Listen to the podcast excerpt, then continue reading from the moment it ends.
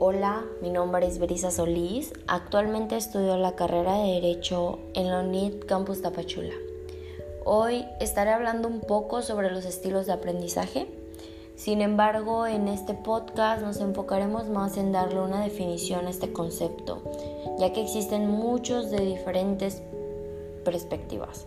Por ejemplo, para Kefi, los estilos de aprendizaje son aquellos rasgos cognitivos, afectivos, fisiológicos que sirven como indicadores relativamente estables de cómo las personas perciben, interactúan y responden en sus ambientes de aprendizaje.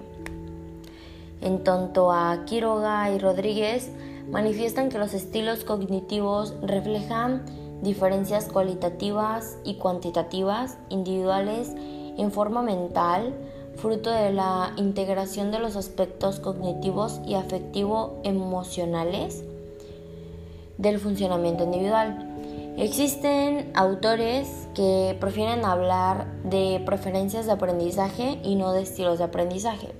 Esto ya que las preferencias son clasificaciones más precisas y se definen como la manera preferida de estudiar y aprender, tales como utilizar imágenes en vez de textos, o trabajar solos o trabajar con otras personas o en equipos.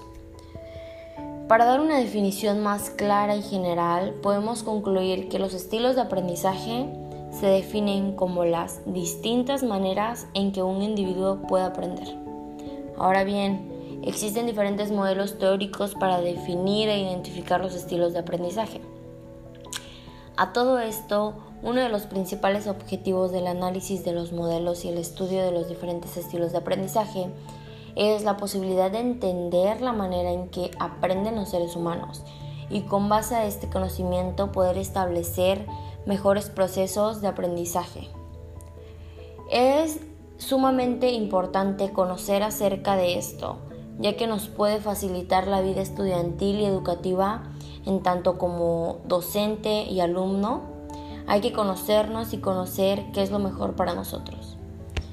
Eso es todo, me despido esperando que hayan tenido una mejor percepción acerca del tema y que haya quedado claro. Buenas noches y hasta la próxima.